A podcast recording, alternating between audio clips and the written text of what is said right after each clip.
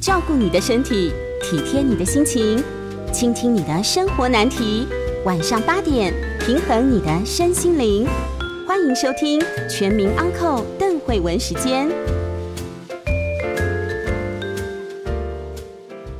大家好，我今天开始的时候傻住了，你知道为什么吗？因为我们已经很久没有这个大麦克风了。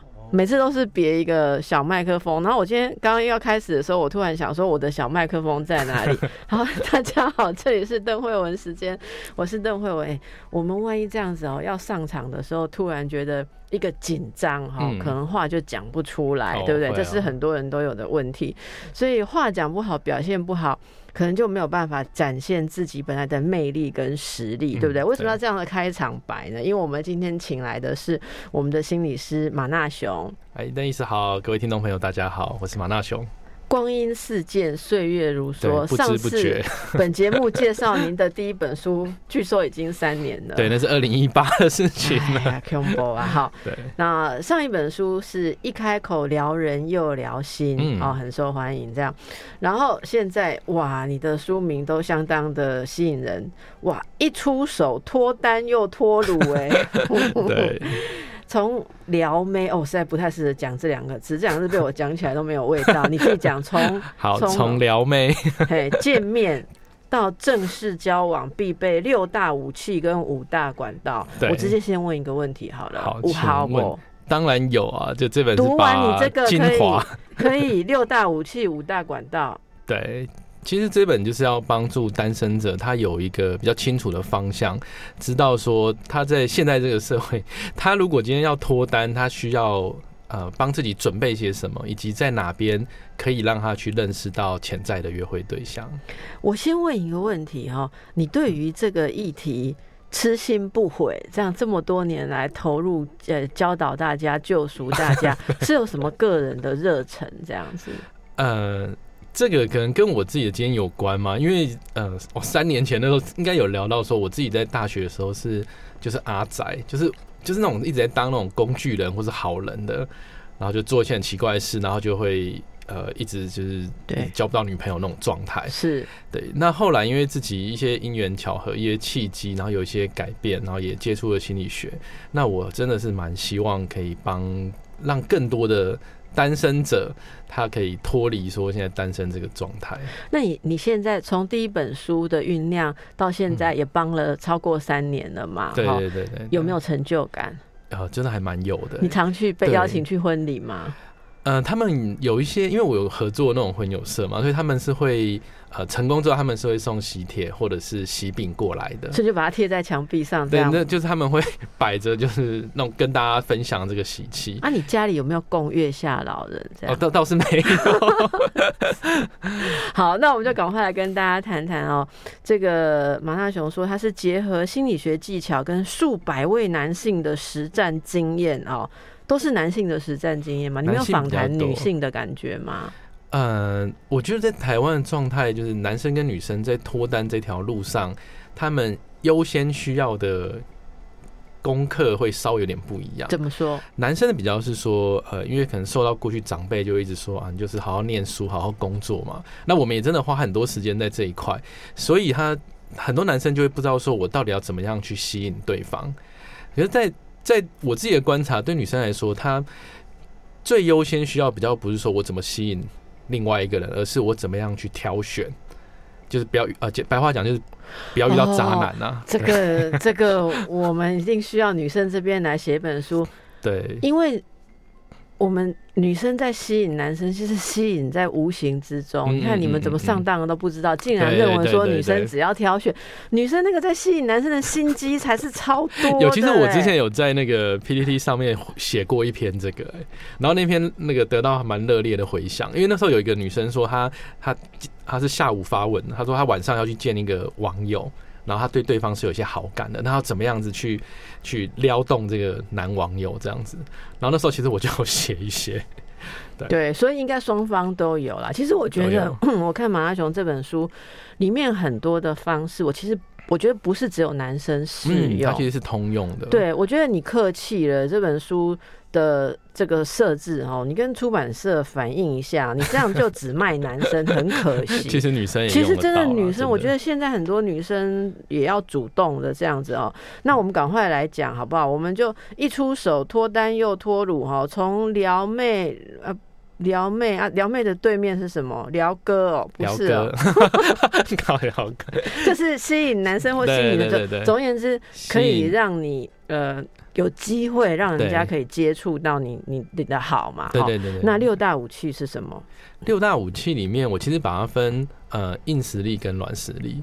那硬实力有两个，其实我第一个就写的很直接，就是你的呃收入 或者是工作。收入跟工作，看你的书就会变好吗？那其实我会写那个啊，他我不是我不是要推导说什么推广说什么啊，你有钱就一定能脱单。其实我反而是在讲，你有钱不为什么不一定能脱单？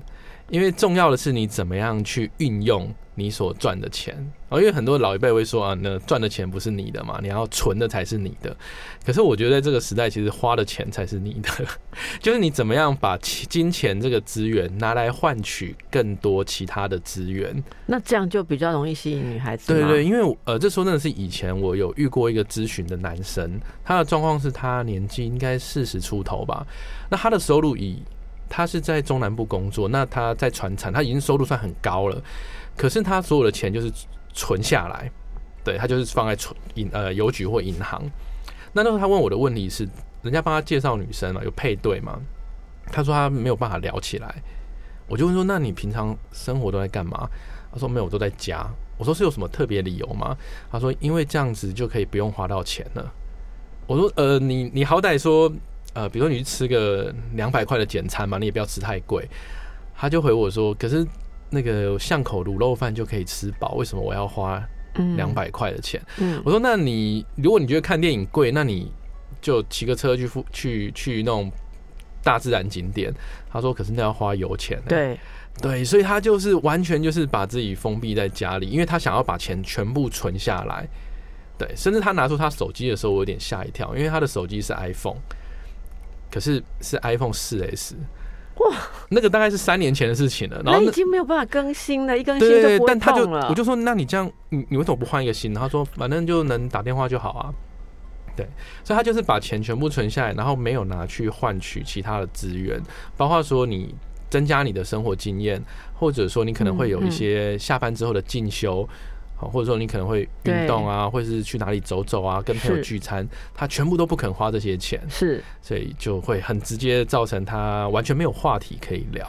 所以这个硬实力其实讲的不是只有钱跟工作，而是对，钱跟工作你怎么样可以让它活用。对对对对对，哦，对那如果根本就没有钱跟工作的人，就不用看你这个书了，没不好。哎、也没有那么惨啦。我里面有写了一些我我认我自己的经验，里面是呃，如果你想要增加你自己的收入的话，可以怎么做？那有两条嘛，一个一个的话是比较比较大胆的方式，就是有些人会去创业。可是大家都知道，创业成功率其实是蛮创业。你总要有才呀、你总要有可以做的、这个就回到说，哎、他需要先投资自己啊，他需要去学一些东西，要进修一些东西。要拓展自己的哦你讲这我就理解，所以这第一步可能很多人看了之后要把书放下来，想说那我要先去进修自己，所以书先先停在第一步，两年后自己有进展再来往下操作。总而言之，这是一个很很现实的起点，这样子。那工作呢？要怎样的工作你才算有硬实力？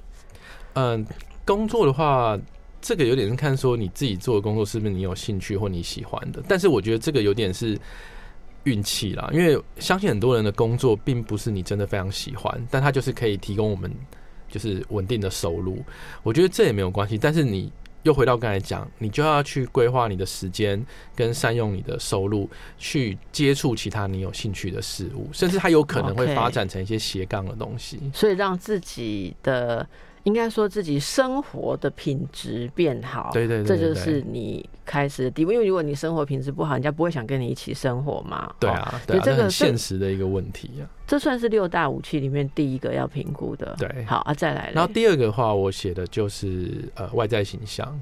嗯，对，那这其实，在上一本书有稍微提到，但这本书我花了蛮多的篇幅去讲说，哎、你今天要要参加一个约会，或是联谊，或者什么朋友的聚会，那你怎么样的打理自己，会让对方看到你的时候是有好的第一印象的。是我真的从头到脚全部都写了。是，你你这边有一个例子啦，哦，就是说有这个女性朋友哦，跟这个马纳雄说参加联谊遇到一个瞎爆的男生，对然后他说大家在聊各自的理想的时候，这男的说女性一定要正要瘦，一六零的身高，体重超过四十五就 NG 了哈、哦，他认为完全不行了，好、所以这个这个他能够这样子挑女生的话。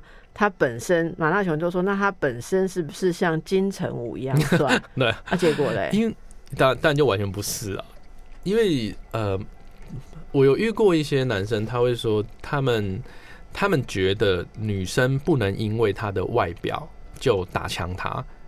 啊，因为他们本身可能比较不修边幅，或者是说，哎、很多男生认为他不需要打理外表，对对对，他们会觉得说，如果女生因为我的外表打枪我，那他们就是很肤浅嘛。那这种女生我也不要。可是我比较深入的去跟这种类型的男生互动之后，我发现他们心里其实有一句话，他们刚开始通常不会说出来，就是其实他们想要认识正妹，就是一种呃，我可以挑别人，我要漂亮的女生，可是女生不应该重视我的外表。嗯嗯，那我我就认为说这个是一个很诡异的事情啊，因为其实我们不管是谁挑谁，我们其实外在形象会是第一关筛选的门槛，好，那所以你会给大家什么建议？就真的要琢磨一下这部分，就是琢磨？让自己的外在形象，呃，不用说搞得很复杂，或者说好像要呃上节目啊艺人，不用到那么夸张，但至少像我里面就有提到 的第一条很好笑，BMI 要十八点五到二十四，好 这个是看那个对，就是看那个网站的、嗯。健康网站，对嗯。不对？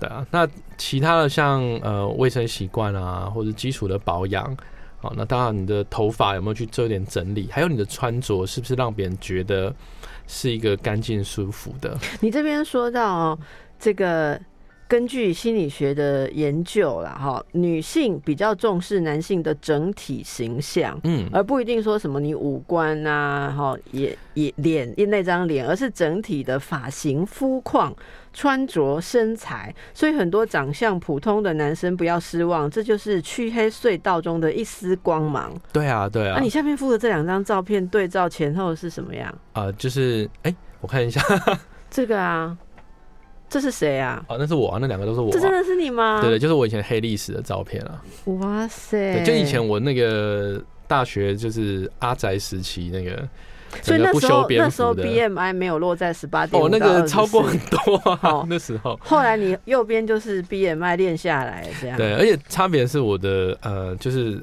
头发跟穿着都有去做一些调整。嗯嗯嗯，对，所以这个也是很鼓励男生们，就是男生真的是很有潜力的。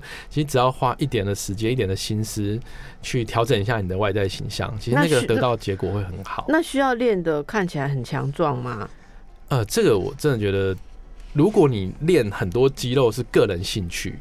哦，那 OK，因为就是有人就是觉得健身他的喜欢的兴趣或他的休闲就其中一个，所以不用练到那样几块几块。如果真的是以脱单来说的话，嗯、你不用把自己练到说要非常的壮，或者甚至像馆长那样，其实是不太需要。你只要大概是标准，哦甚至我这样好，没关系，我们让大家先提振一下士气，现在在镜子前面 端详一下自己，等一下再回来。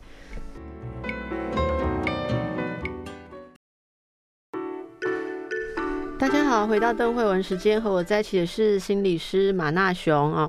马纳雄，呃，不厌其烦的想要帮助各位没有没有遇到呃伯乐啊、哦对对对的，有资质的好人可以突破，所以他的新书叫做《一出手脱单又脱乳》啊，这是继那个一开口对不对？一开口撩人又撩心，哇！一开口一出手不得了，是两本搭配着哈。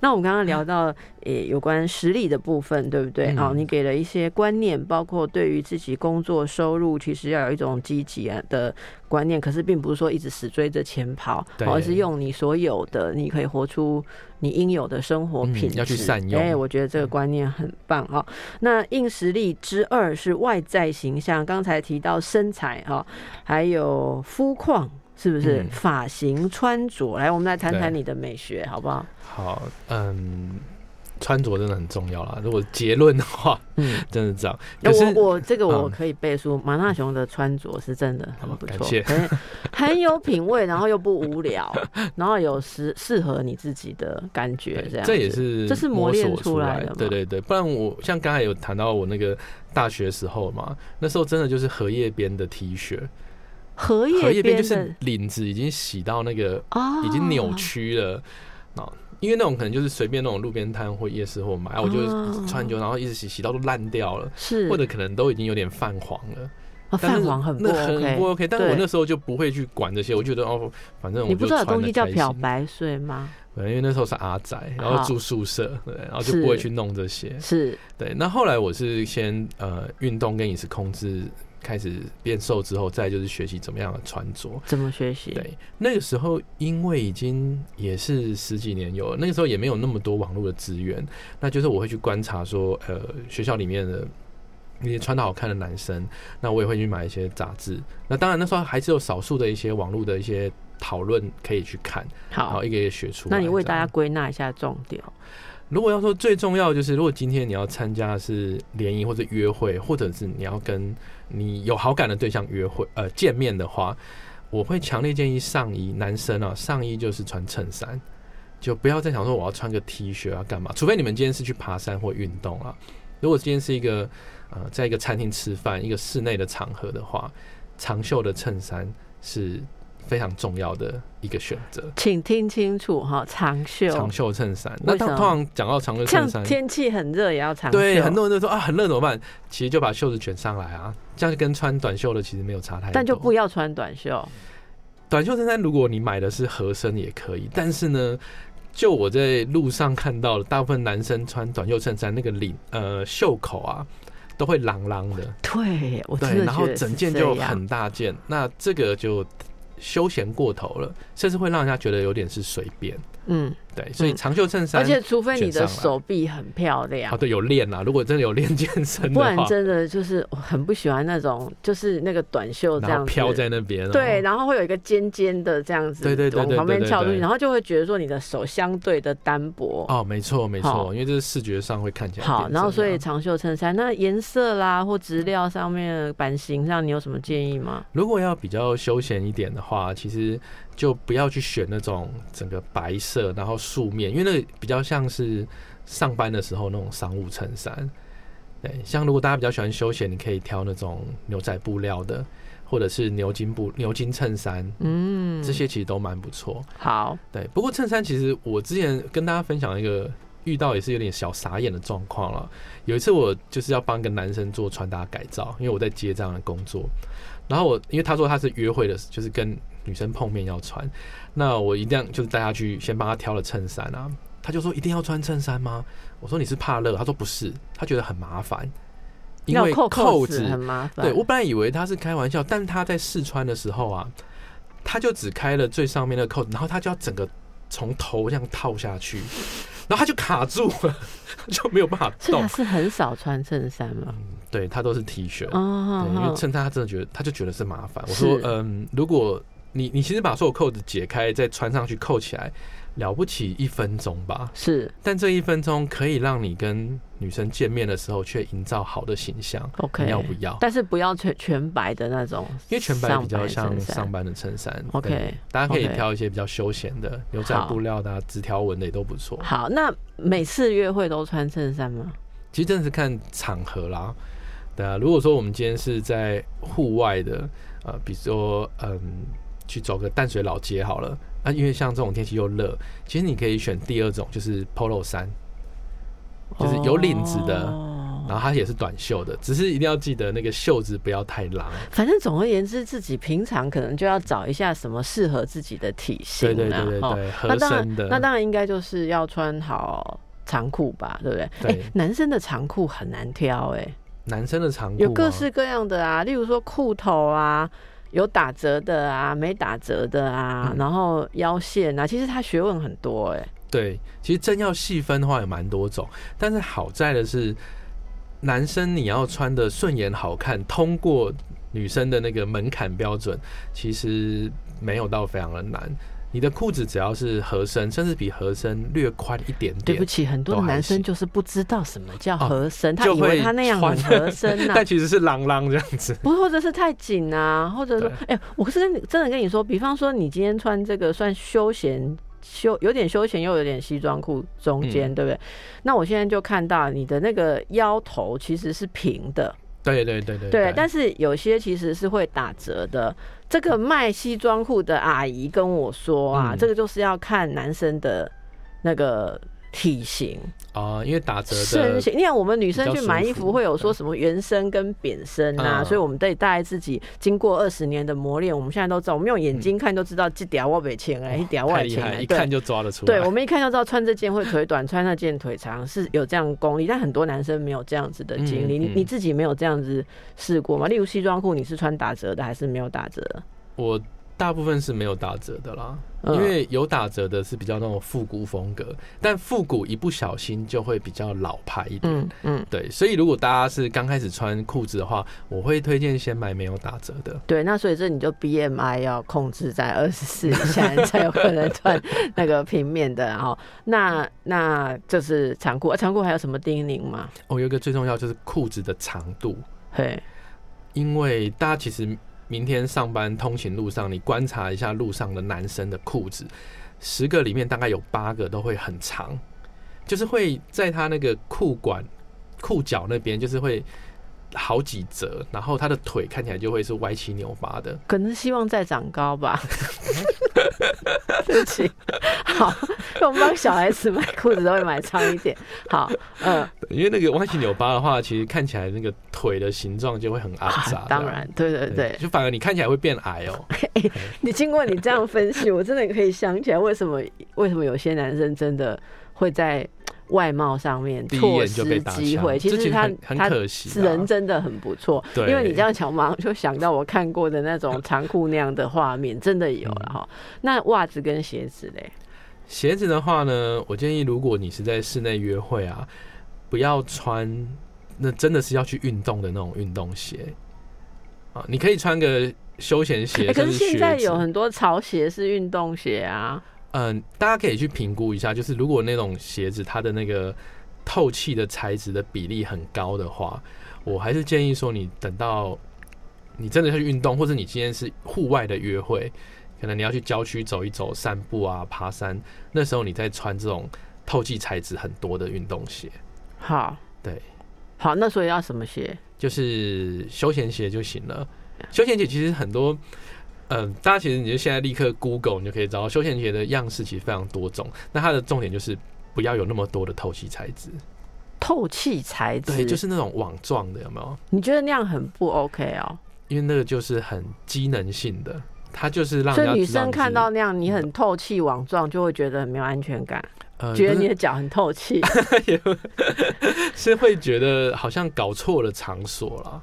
啊，就不够正式就是了。对对对对哦，不够正式。那你拜托你讲一下袜子好不好？我常常不太舒服的是袜子。哦，真的吗？哎、嗯但是你不舒服的袜子是哪一种？我看一下你。的袜子啊，你的袜子相当的 OK 你。其实其实你今天的搭配，我觉得是蛮高端的，哦因为并不容易搭。嗯对，嗯就是我们解释一下，马大熊今天的衬衫其实有一点点光泽的，它其实有一点光泽，然后上面有呃呃细的细的图案，就是有点像小菱小白色的小方格小菱形嗯嗯小菱形蓝色底，对不对？这是一种灰蓝色，很有气质的灰蓝色，上面是底，然后它的裤子是灰色，但是上面是有格子的，嗯，是很很淡的灰白，还有一点紫红跟蓝的线条。对。然后它的那个格子不是很死板，是有有有怎么讲？有宽窄穿插。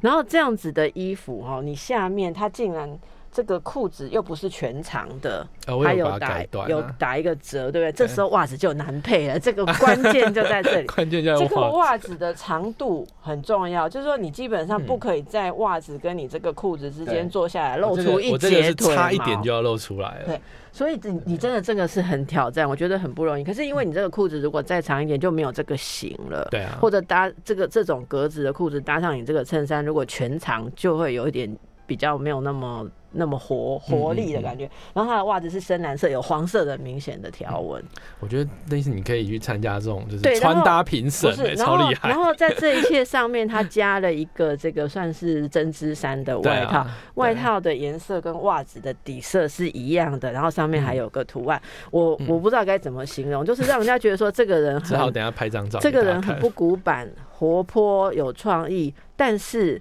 加上这个深蓝色的这个针织外套，所以又让人家觉得说也没有那么花俏，嗯，对好像这是一个小诀窍、比较。可靠。就是如果大家想要挑战那个你的衬衫是有一点有一点纹路的啊，有一些几何图形，或者甚至这种有碎花什么的，对，你又怕太太下趴的话，其实你外面再套一个薄的针织衫，你知道我为什么知道这件事吗？哦因为我们常常会哈想要穿阿花的洋装在里面的时候，我们就会这样做。哦、对，又怕哎太、太喜欢穿里面很很多碎花的洋装的时候，那怎么办呢？我们外面就要加上一件，而素且这个男女都通用。我发现了，好，大家看一下你的衣柜好吗？休息一下。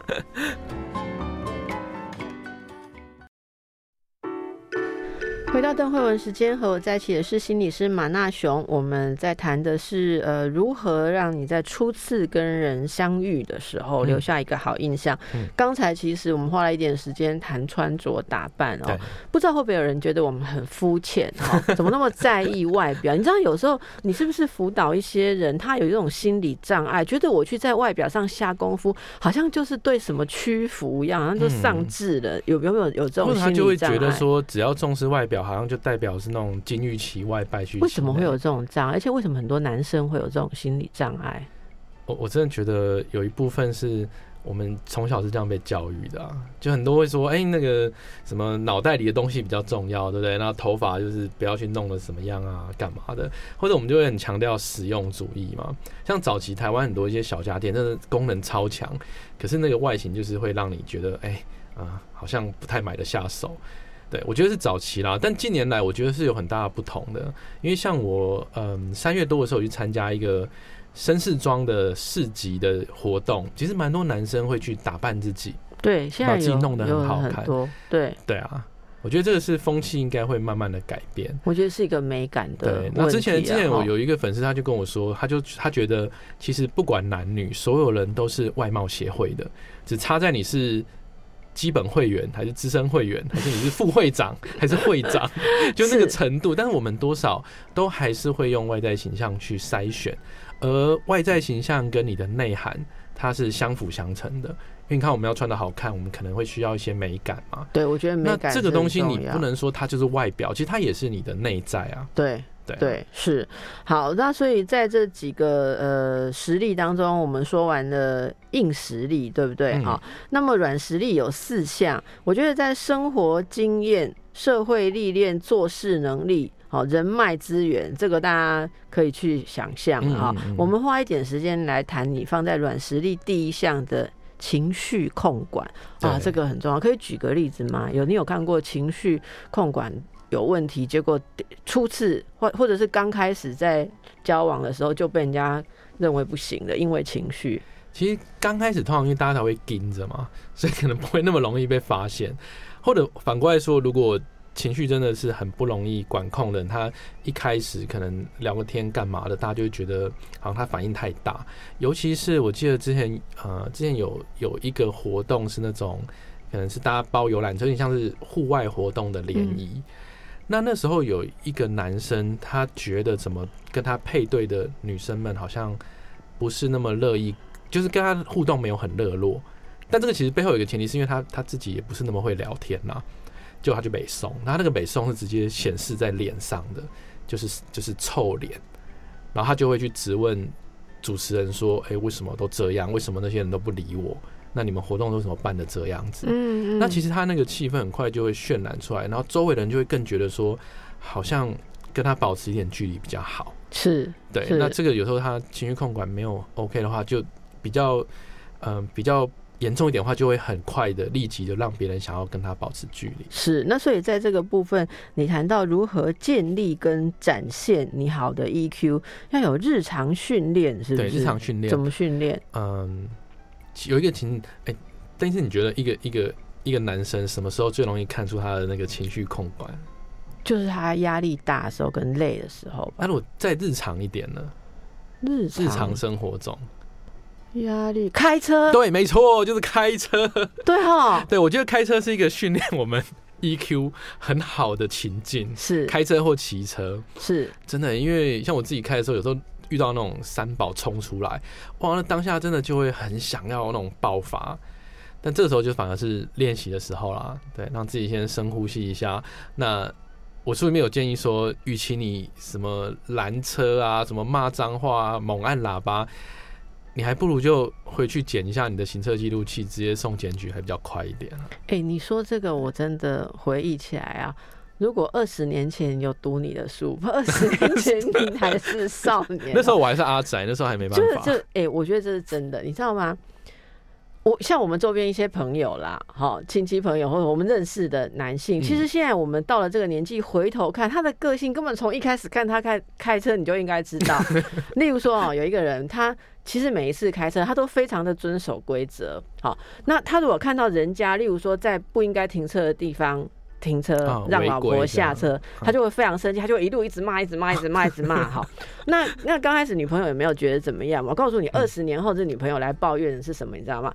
不管叫他去哪里接什么，都要走很远去，因为他绝对死都不肯在不该停车的地方哎、接你。他他还蛮守法的哎、对，可是这个问题就是跟他相处的问题，就是说，嗯只要让他觉得违反了他的那个至高无上的铁则啊，哦他就是完全没有弹性。哎，得理不饶人，哦所以跟他相处，你常常会觉得说被他认为是次等公民，被他认为道德感薄弱。哦然后另外还有一个是开车啊，不管怎么样，即使都不赶时间啊，只要看到前面有车慢慢的，他一定要超人家。然后我们有时候大家一起出去玩，车这样吗？一起出去玩，坐她老公的车，就觉得很奇怪。我们大家会一直说，尤其有车上有有带小朋友，就是说，嗯哎、没有赶时间哎、没有赶时间啊，不用这样赶。他就说，哪有那么多性命可以浪费？那他就是急躁。哦，所以日常生活中，其实他们婚姻生活几年来，就是一直都在这个急躁的问题上面。嗯，嘿，然后这你知道吗？那个那个太太她煮饭啊，要刚刚好算好。先生下班进来，然后大概他换完衣服要吃的时间要刚刚好，delay，不是，他也不能太早煮好，因为太早煮好要拿去微波，现在觉得没有效率，这样。哦所以他那个就是这些都会反映。真的，你讲起来，我觉得哦，对哈，开车对开车好，我觉得开车是一个很重要，可以训练我们自己。好。如果你能够开车 开得很心平气和，可能嗯你在日常生活中驾驶你的家庭跟婚姻的时候，对，大概很难有人可以把你惹毛了，我觉得。哎呀，这个很不错 好，所以大家应该要多观察啊，就是说观察开车一百小时之后，再来讨论要决定要不要交往。前，对，先坐一下他的车子好，我。们不要搞笑。然后，所以这个 EQ 控控管很重要哦。嗯然后再来软实力之二，人脉资源，你是要提醒嗯大家，你有人脉资源很重要。其实讲人脉，大家可能以为说好像是这种很功利的有什么好处，那么，但其实那一章其实在跟大家讲，你今天想要交男女朋友之前哦，你要先交到朋友啊。哎、对，真的，真的，真的，哦，能交到朋友很重要。人很多人根本就没有朋友，其实三两句话你就感觉得到。对，然后你要又急着要脱单，其实有点越级打怪啦。你就是选了一个比较难的事情去做。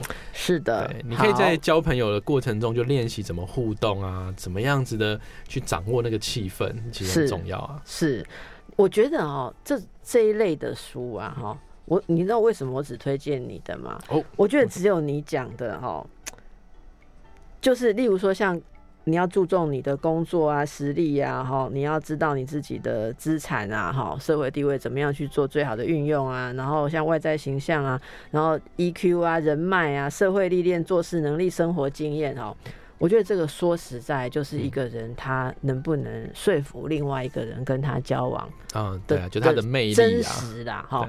我比较不喜欢那种什么说话术啦，然后哦，呃呃呃那种。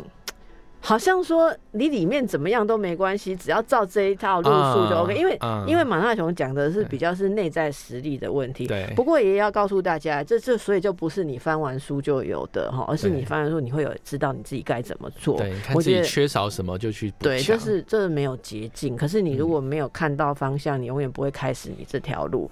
那接下来我们就就来说，好，大家一边在修炼，一边问一个问题：说，那我其实不错，也修炼的很好，可是我每天就是上班下班上班下班就坐一样的路线的捷运，对，去一样的地方，我都没有认识人，那怎么办？那一定要去联谊吗？啊，到底哪里有联谊？我也不知道。我问我朋友说：“哎，你有没有联谊？”人家说：“神经，我没有。”什么叫联谊？那怎么办？怎么去哪里认识人呢？其实要脱单呢，有两个条件要同时成立。第一个就是你要本身是。可以去吸引到对方的，就是刚才讲的六大武器嘛。第二个条件就是你还是要管道让你去认识人，这两个不能快速的讲一下管道好不好？因为我们等一下剩一趴，我要让你谈面对面要怎么办。OK，管道的话，第一个是亲友介绍，但亲友介绍，请大家把它当被动的技能，就是你不要整天去跟身边的亲朋好友说，你帮我介绍对象，帮我介绍对象。其实这样你名声容易黑掉。而且会，人家会觉得你是不是很饥渴，或是真的很缺那种感觉。好好，所以人家真正有他珍惜的女孩子不敢介绍。对，所以你反而是刚才说那个那个人脉资源很重要嘛，你就对朋友好一点，你真的去提升你自己，别人觉得你不错，他自然会想要帮你找机会。好，这个是自己平常的形象要好，但是要流露出我有在找人的讯息。而且我又要进广告了，哦，又要进广告，OK。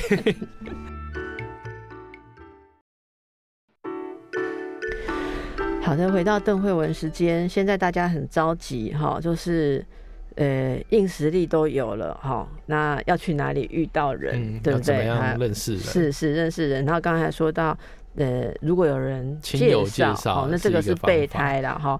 那再来，你有其他几个管道可以主动出击的同事哦？对，职场同事，但这个要很小心，所以我里面有写一些你要怎么避免，就是。搞得自己名声臭掉之类，怎样才不会臭掉？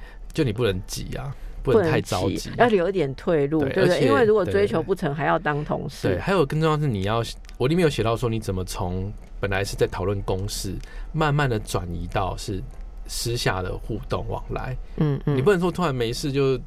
立刻就约，或是就就好像一直传赖给对方，这个就还有我觉得哈，最好不要在对方没有任何表态之前，你就搞得全公司都知道你在追他。我觉得这真的很讨厌。办公室恋情是绝对不要让其他人知道。哦，好，OK，好，然后可以搭讪，对不对？对，可以搭讪。但我的搭讪比较不鼓励，是说你上街一直找陌生人啊，因为我觉得这个 这其实效率蛮低。跟谁搭？这当然是说你今天参加一些活动。OK，左邻右舍的，或者你今天是去有一个正当目的去某一个地方，比如说你去买饮料，你去买咖啡，你去书店或者便利商店的店员。哎，我有看过顾客在跟那个咖啡店的店员搭讪，后面排一堆人，你知道吗？不是，就是很拙劣这样子。哎，算了，不要讲拙劣的，大家看看书，看这个。什么叫陌生搭陌生搭讪？你没有很推荐，只有两颗星。然后情境搭讪就是你说的这种，例如说店员啊，店员或者说一个有，例如你常去的店这样子哈。那什么叫间接搭讪？间接就我刚才也提到，就你今天参加一些活动，然后你可以去跟对方认识。一些活动，比如说你今天呃，例如你来录音，等下就跟我们气质美眉说话这样子，就算一个。对，我们以前有来宾这样的，真的。哦。那他后来是就就一直夸奖她很漂亮这样子。我不知道后来私私下我怎么会知道？我只知道那位妹妹后来还是目前还是单身，应该是没有成然后好，然后再来就是可以去联谊，就是对联谊也是一个管道。那我里面有讲一些联谊。呃，蛮好用的一些技巧了。例如嘞，对，比如说你不要一直把麦克风拿在手上。有些人会以为说，好像男人要当个 leader，现在很流行什么 alpha male 嘛，就是说我要什么 hold 住全场，然后就一直讲一直讲，然后或者是带一点强势的这种态度。可是其实在我自己带的这些联谊的过程中，我发现亲和力比较重要。亲和力是怎么样表现？就是你不要自己讲爽的，你反而是。可以去注意到说，哎，比如说那种团体的联谊，哎，有没有谁是比较开始边缘化？你是可以把他拉进来，说，哎，那你要不要分享一下你的对，或是就自己讲一些之后就问说，哎、那大家有去过吗？大家有吃过吗？而不是一直要讲自己有多厉害，有哦，不是秀自己，而是去对有点照顾别人跟对，然后跟大家建立连接，这更。好，这个是很不错的魅力啊、然后交友软体也是可以用哦，可是你可能要看一下书，专业的人告诉你网络常见烂咖的四大警对讯，好不好？哦怎么样不要被骗哦？是是是，好，然后怎么被增加被右滑的几率？我看不呢？什么啊，就、是因为有些交友 app 它是你喜欢的就往右边滑，然后如果两个人都往右边滑，就会配对到。哦对然后不喜欢你就往另外一边滑。那怎么增加右滑的几率我？里面有讲到两块，一个是自我介绍怎么写，然后另外一个就是你的照片可以放哪些，照片一定都是放假的嘛？就是骗人的骗，对不对？照片可以修一点啦，但你不能修到那种跟本人差对，太多。不不然你见面就完蛋，因为人家至少就觉得说，哦，你对自己那么没自信啊，放一个那么假的照片，就是自己扣自己的分嘛。好，来，我们赶快进入哦。那正式终于可以面对面了，对不对？哈、嗯，如何成功约到他，提升邀约成功率？你有五个策略，随便讲一两个好了，时间好赶哦。好对，请大家不要再问对方，呃，你什么时候有空，也不要跟对方说，呃，你有空的时间我都尽量配合，因为这样子的邀约是在。是在讨好对方，你反而会让对方觉得你好像很闲嘛，你的生活好像都没有个重心。好，那要怎么约？怎么约呢？你直接展现出你要做些什么事，比如说我可能会说，哎、但是我最近天气变热嘛，我知道那个你叫我永康街更衣师就越没有了。哦就不行了，是不是？一看就被打枪了，不然要讲会文这样这样感觉，我等下被你粉丝砍了对这样。对对，然后你讲讲。比如说我可能会说，哎、嗯最近天气热，我想去吃永康街的豆花，我打算下礼拜平常日早一天去，要不要一起去？我会告诉你我生活想要做什么，嗯那我邀请你来参与我的生活，嗯，但至于你要不要去都无所谓，因为就算你不去，我自己还是会去吃啊。那万一我很想跟你出去，可是我不喜欢豆花嘞，怎么办？你要留一个余地给我，是不是？那我就会看对方，比如对方说哈，可是我不喜欢吃豆花、哎，这个听起来就不是啊，我们这种想去嘛，我们这？种温良恭俭让的女生是不会讲我们不喜欢你喜欢的东西的啊。那会讲什么？会讲？你喜欢豆花，我怎么可以说我不喜欢豆花？可是我就很想跟你出去，可是我就不要吃豆花，我不想去永康街，那怎么办？这都陷入一个抉择，到底要选豆例如花还是要选？说你这样你这样提，然后女生就说，嗯嗯啊，下次好了啦。那那怎么办？那就下次啊。但我自己会去吃那个豆花，哦，对我不会说哦，那那算了，那我也不去吃。不是啊，你要教一下大家，所以下一次你可能要想一下是豆花的问题，还是永康街的问题，还是你的问题间的问题，还是你的问题嘛？这要怎么样去评估嘞？对不对？对啊，就下次再约一次嘛。你可以约哦不同的行程，就你可以跟他说你要去做不同几的事。次这样子啦，哈，对对对对就是换一些不同的东西啦，哈。因为我们真的有听过哦，就是有网友说他的同事，嗯其实他也有点好感，然后就来问他，可是就开口就是问他去爬山。哎、你知道我们这个妹妹哈，就是怕热怕晒，又不想走路啦，啊而且她觉得登山的衣服穿起来没有办法展现她的优势啦，哦嗯所以她也很想约会的时候可以穿的美美，她就不想去爬山。嗯可她又不知道怎么开口，就只好说，啊、那天我没空，然后回来很懊悔，因为对方就没有再来问了。OK，好、那所以我觉得真的提醒一下大家，好不好你，不要约一次被打哎枪就算了，你试一下。对，好，然后再来约会不可以犯的错误，快速帮大家念一下。刚刚讲过，不要随便乱穿就出门，对不嗯对？很重要。然后不要一见面就踩油门。就是我我我有遇到有找我咨询，是他那种四人座位，然后他女生已经先坐在那边，然后他就直接坐在女生旁边，第一次见面哦，第一次约会哦，然后女生就觉得嗯你要干嘛，然后回去就直接封锁他了，哦，那所以这个他是冲太冲太快。对，好，还有不要荡生。哦不，要当真真的不要当好了，剩下的就让大家好好的去看书，祝福大家啦！一出手脱单又脱乳，谢谢马纳熊，谢谢谢谢谢大。家。